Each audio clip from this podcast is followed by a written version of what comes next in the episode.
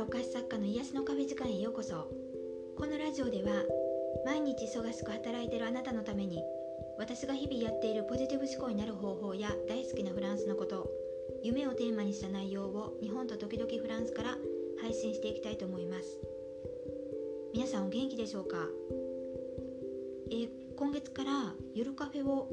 ちょっとずつ再開していこうかなと思ってましてまだコロナのこともあるのでずは完全予約制なんですけどもあのそれでちょっと戻していこうかなと思ってるとこです、えー、メニューはまあちょっとスイーツメインでいこうかななんて思ってるんですけど、まあ、夜だから食べる人いるかなって思いつつねあの案内させてもらったんですけどありがたいことにあの皆さん予約を入れてくださって本当に嬉しいです。寒い時期になってくるとあのいつもね夜をおすすめしたくなるんですよね。ヨーロッパのあの心地いいカフェのイメージが自分の中にあってあのぜひね温まりに来てほしいなって思うんですよね。ツリーも置いたのでしばらくはねちょっと予約制なんですけどお近くの方ねよかったらコーヒーでもね飲みに来てくれたら嬉しいです。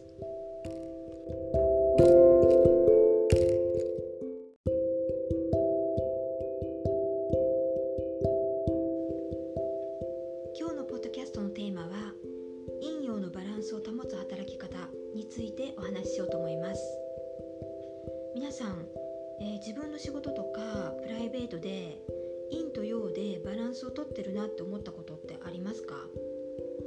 私はですね、まあ、今仕事の内容はいろいろあるんですけどもカフェの料理を作ることと、えー、お菓子を作ることでお菓子教室とかコンサルサポートなどもやってるんですけど仕事の内容を、えー、分けて考えた時に、えー、カフェの料理を作る仕事と、菓子の全国発送でお菓子を製造する仕事は私にとったら、まあ、同じ部類に入るんですよね。えっと、陰と陽で見た時に陰になるんですけども、まあ、なぜかって言ったら、まあ、この仕事って厨房の中にこもりっきりなんですよね。あの誰とも喋らないんですよ。で注文が入ったものを、まあ、時間に合うようにひたすら作る作業になるので一人でまあ集中してるようなと仕事内容なんですよね。でもう一つあのお菓子教室の仕事っていうのは私にとったら用になるんですけども、まあ、これは生徒さんの前で喋りながら手を動かして作るわけなんですけどマニュアルがあるようで、まあ、マニュアルは作ってなくって、まあ、その時のメンバーのスピードとか、まあ、状況によっても変わりますし話す内容もね違いますのでまあ、誰かと一緒に作業をしてこうワイワイたあの話しながらねやっていくのでめちゃくちゃ楽しい時間なんですよね。で今までどっちの仕事が楽しいのかって聞かれたらもう断然お菓子教室だったんですよ。で年間通してあのこのバランスっていうのが崩れる時がありまして、まあ、それが年末年始からホワイトデーにかけてくらいなんですけどもカフェもね忙しくなりますし、まあ、製造も増えてくるのでどうしてもこの作る作業イコールこのインの仕事ばっかりになるんですよね。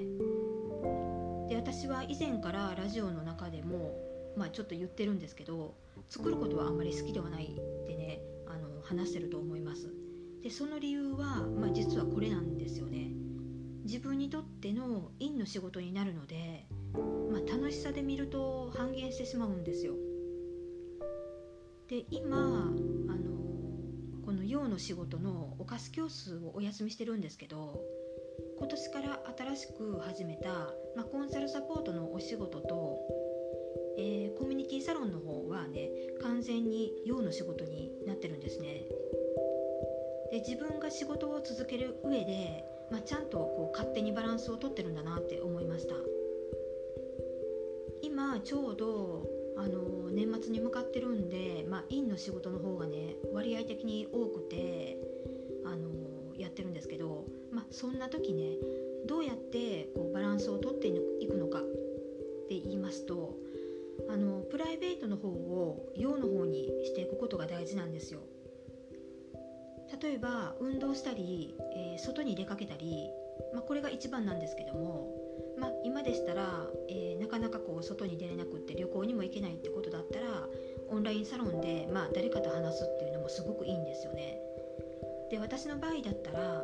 まあ、買い物とか飲みに行ったりとかして、まあ、誰かと話したりとかしてるんですけどね、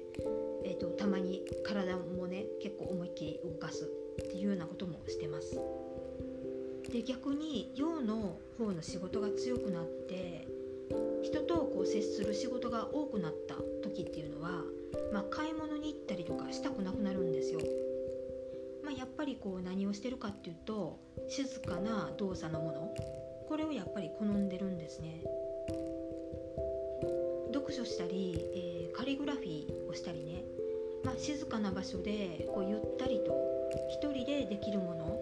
これを選んでます昔このバランスに気が付いてない時にあの院の仕事ばっかりなのにあの休みの日にも一人の時間を作ってちょっと読書したりとかしてた時にあの精神的にね良くなかったんですね。あの悶々としてしまってですねすごい寂しさとかが来るんですよ。あの急に孤独さが増すんですね。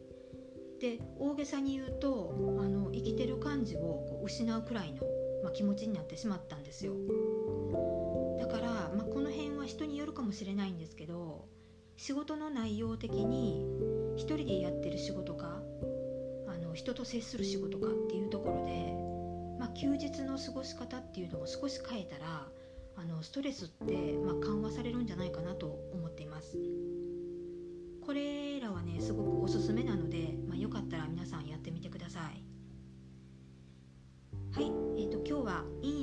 スを保つ働き方についてお話ししてみました。ご意見ご感想は公式 LINE の方からお待ちしています。では次回のポッドキャストでお会いしましょう。ありがとうございました。